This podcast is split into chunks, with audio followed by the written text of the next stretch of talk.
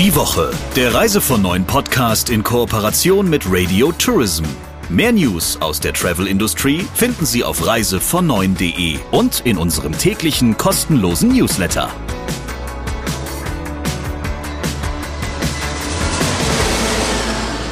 Wir sind zurück wie jede Woche und haben natürlich äh, für Sie was vorbereitet. Eine Dame, die Sie garantiert noch nicht gehört haben, die gibt es heute bei uns im Podcast, lieber Christian.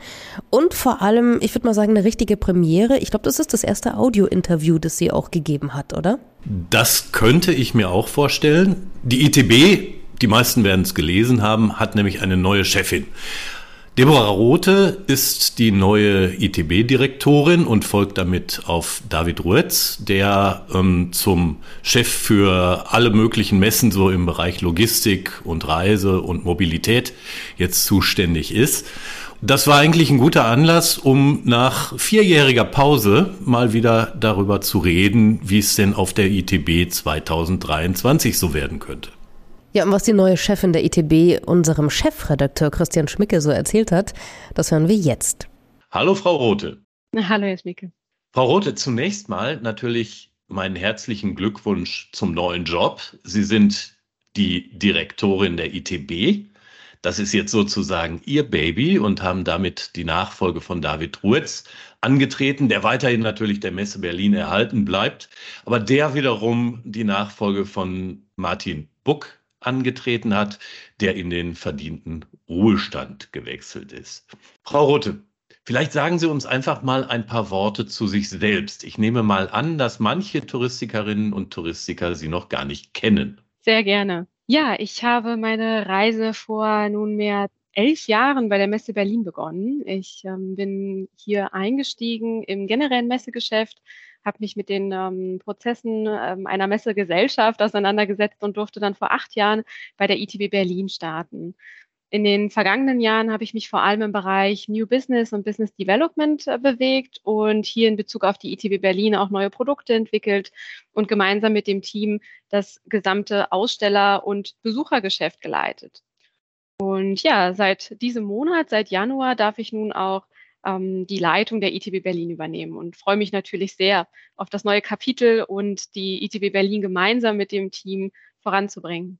Das ist ja auch sicher eine besonders spannende Aufgabe. Sie sind jetzt schon eine ganze Zeit bei der ITB dabei, aber die letzte Präsenzveranstaltung in Berlin hat ja tatsächlich im Jahr 2019 stattgefunden, kaum zu glauben, aber die Älteren werden sich daran erinnern. Wenn ich das Ganze jetzt so aus Aussteller und Ausstellerinnen und Besuchersicht mir mal anschaue, was hat sich denn in diesem Jahr am auffälligsten gegenüber der letzten Präsenzveranstaltung verändert? Die größte Veränderung ist sicherlich, dass wir nun ganz nach unserem Motto Open for Change als reine B2B-Veranstaltung, als reine Fachveranstaltung und Kongress stattfinden. Und das auch noch an mhm. drei Tagen. Also wir gehen weg von den fünf Tagen Veranstaltung hin zu reinen drei B2B-Tagen und von Dienstag bis Donnerstag, also vom 7. bis 9. März 2023. Hier müssen wir uns auch noch dran gewöhnen. Das ist für uns auch neu und ähm, sind dadurch natürlich immer intensiv im Austausch mit unseren Kunden und Partnern, um gemeinsam dieses neue Kapitel aufzumachen. Dazu gibt es auch einige neue Produkte, die wir mitbringen, die für Ausstellerinnen und Aussteller als auch Besucherinnen natürlich ähm, besonders interessant sind. Zum Beispiel haben wir am Montag als Verlängerung der Veranstaltung den Media Monday. Das bedeutet, neben der Eröffnungspressekonferenz, die ja auch unter unseren Teilnehmerinnen und Teilnehmern sehr bekannt ist, wird es noch Möglichkeiten für Ausstellerinnen und Aussteller geben, sich zu präsentieren auf der Bühne, exklusiv vor dem internationalen und nationalen Journalisten, die vor Ort sind. Und zusätzlich bieten wir neben dem, neben der Ausstellungsfläche sogenannte Business Satellites und Meeting Lounges an, auf denen man stundenweise Tische buchen kann, um Meetings abzuhalten oder sich vor- oder nachzubereiten, E-Mails zu bearbeiten, alles, was während der Veranstaltung anfällt. Also wir haben einige Veränderungen, die aber eher als ergänzende Elemente zu ITB Berlin stattfinden. Nun haben sich sicher viele von uns gefragt, ähm, wie denn die Nachfrage nach der ITB in diesem Jahr aussehen wird. Ne? Da gab es so unterschiedliche Thesen nach allem, was ich so gehört und gelesen habe. Die einen sagen, ja, also da gibt es also einen ein Riesenstau, ne? Alle wollen dahin. Andere sagen, naja, gab vielleicht auch manche, die gemerkt haben, dass es auch ohne geht. Wie stellt sich denn die Nachfrage bei den Ausstellern, bei den Einkäufern und bei den Fachbesuchern aktuell dar? Bezogen auf die Aussteller und Aussteller sehen wir hier, dass die physische Veranstaltung klar nachgefragt ist. Ähm, das persönliche Familientreffen der Branche hier auf der ETB Berlin wird mhm. definitiv gefragt, benötigt und auch ähm, man, man, man freut sich, man freut sich wirklich auf diese Zeit. Und das sehen wir auch daran, dass wir jetzt selbst knapp sechs Wochen vor Veranstaltung bekommen wir täglich noch Anmeldungen aus der ganzen Welt. Und ähm, sind daher auch sehr positiv und freuen uns schon, wenn die Hallen wieder voll sind.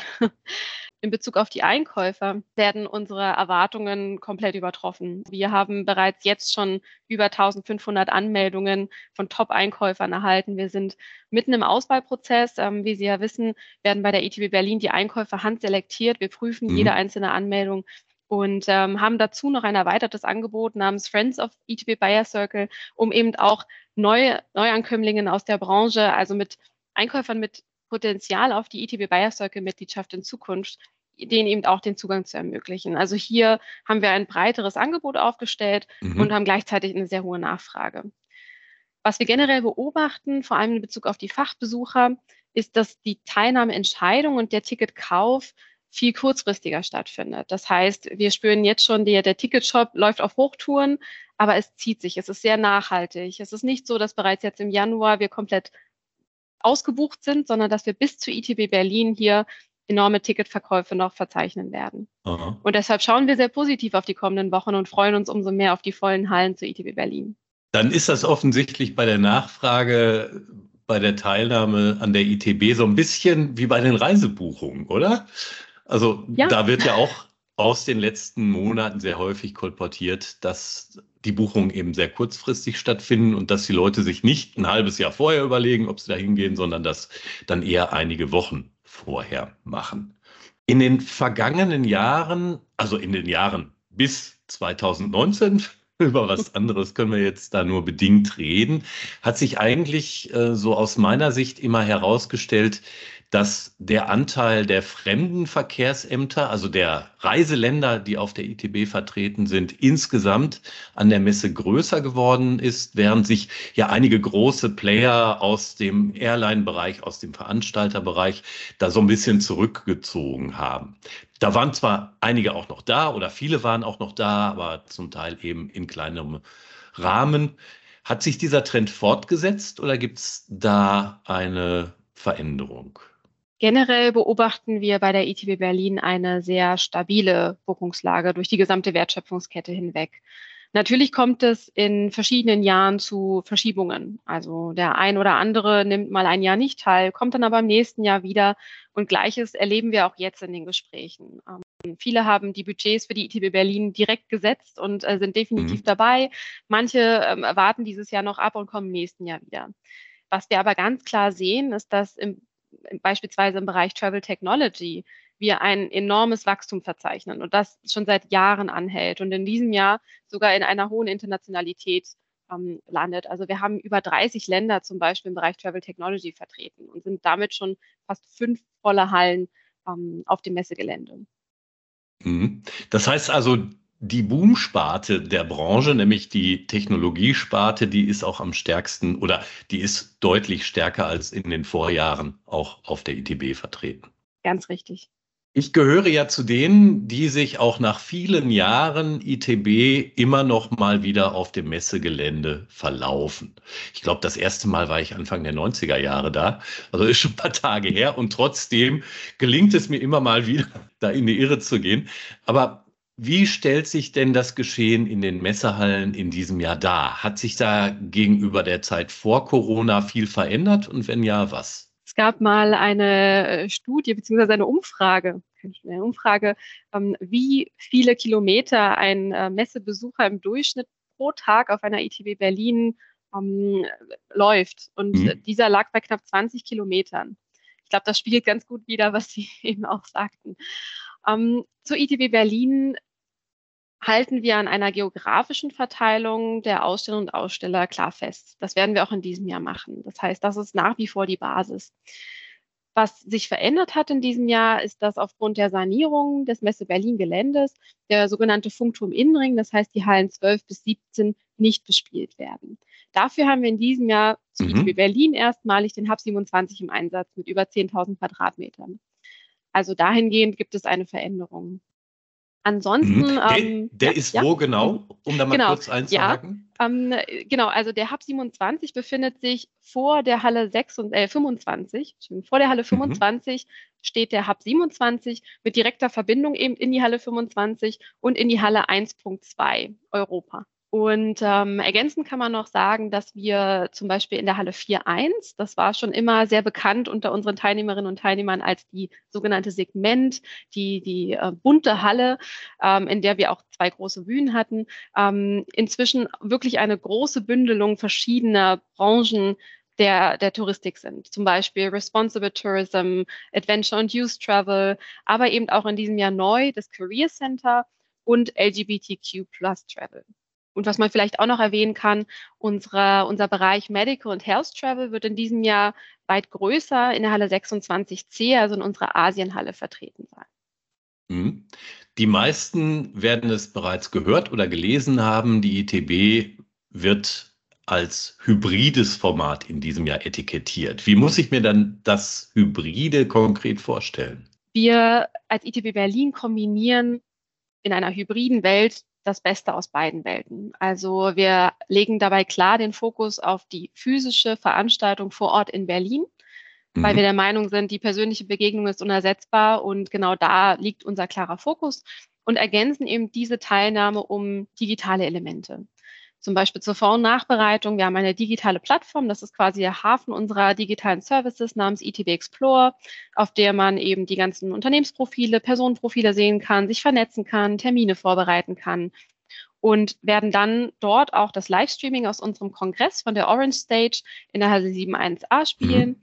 haben auch ein hybrides Studio vor Ort, das ist neu. Also es gibt ein hybrides Studio in der Halle 5.3, direkt in der Nähe zum Medienzentrum in der Halle 6.3. Dort kann man fünf, bis zu 50 Personen ins Publikum einladen vor Ort und gleichzeitig Livestreamen in die Welt über unsere Plattform ETV Explorer. Wird das sehr stark nachgefragt? Definitiv. Denn es gibt immer noch Teilnehmerinnen und Teilnehmer, die nicht vor Ort teilnehmen können. Hm, und klar. für diese Personen möchten wir natürlich den Zugang genauso ermöglichen, wenn auch nicht ganz persönlich, aber eben digital über die Plattform. Sie haben eben den ITB-Kongress erwähnt. Der stand ja auch in den vergangenen Jahren, als das Ganze ein rein digitales Format war, so nach meinem Empfinden sehr stark im Vordergrund. Das war natürlich das Format, das am einfachsten auch in digitaler Form umsetzbar war. Und auch in diesem Jahr wird das so sein, haben Sie gesagt.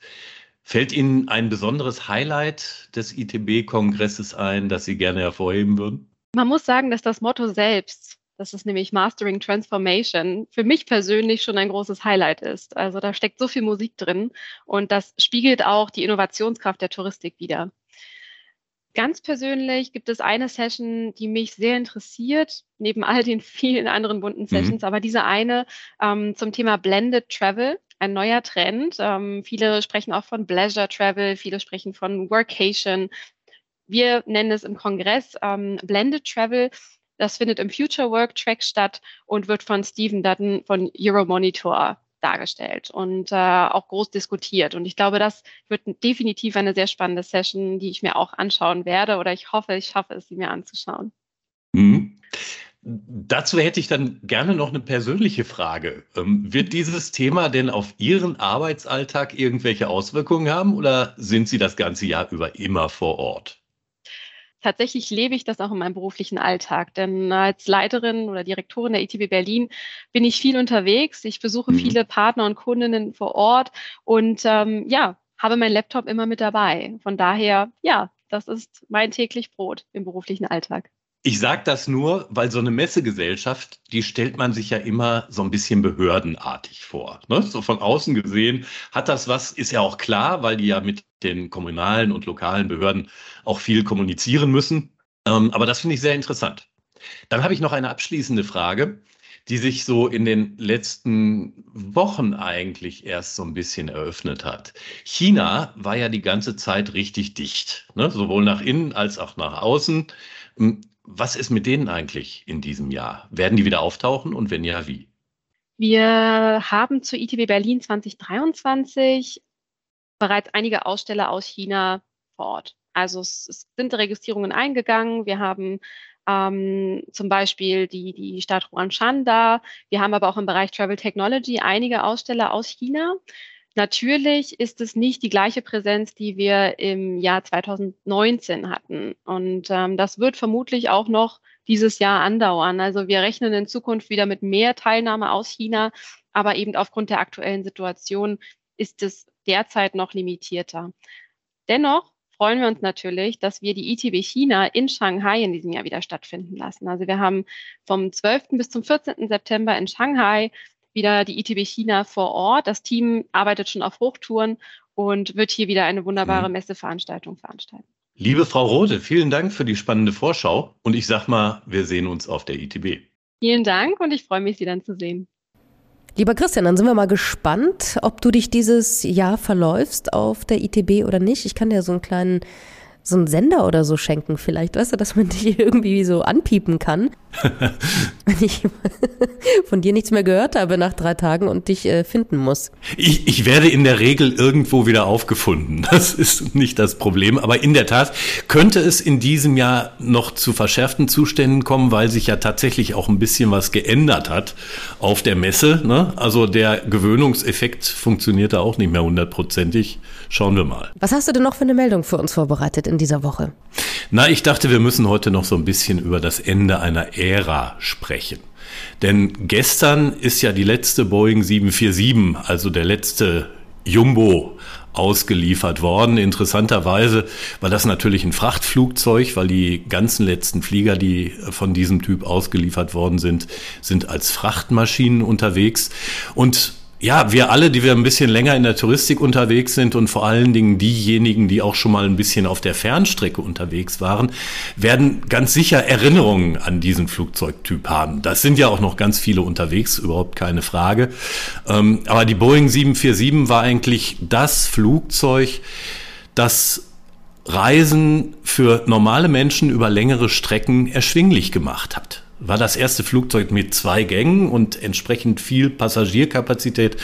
Heute natürlich nicht mehr sehr wirtschaftlich, weil einfach die ähm, vier Turbinen des Fliegers viel zu viel Kerosin brauchen, aber auch ein Ding, was einfach bei ganz, ganz vielen Touristikern, aber auch bei ganz, ganz vielen Reisenden mit vielen Erinnerungen versehen ist. Die Königin der Lüfte fliegt zwar noch, aber wird nicht mehr ausgeliefert. Ich habe mal nachgeschaut. Den ersten Flug gab es am 9. Februar 1969 von einer Boeing 747. Also eine leicht sentimentale Meldung zum Schluss. Dürfen wir uns ja auch mal leisten, lieber Christian. Das ist wohl richtig. Und noch sentimentaler wird's, wenn man sich überlegt, wer denn die erste Fluggesellschaft war, die mit einer 747 unterwegs war. Das war nämlich die legendäre Pan Am, die es auch schon lange nicht mehr gibt. Jetzt lassen wir das aber. Wir blicken in die Zukunft und schauen nach vorne in die nächste Woche, denn da hören wir uns wieder und darauf freuen wir uns. Bis dahin, Ihnen alles Gute. Die Woche, der Reise von neuen Podcast in Kooperation mit Radio Tourism. Mehr News aus der Travel Industry finden Sie auf reisevon und in unserem täglichen kostenlosen Newsletter.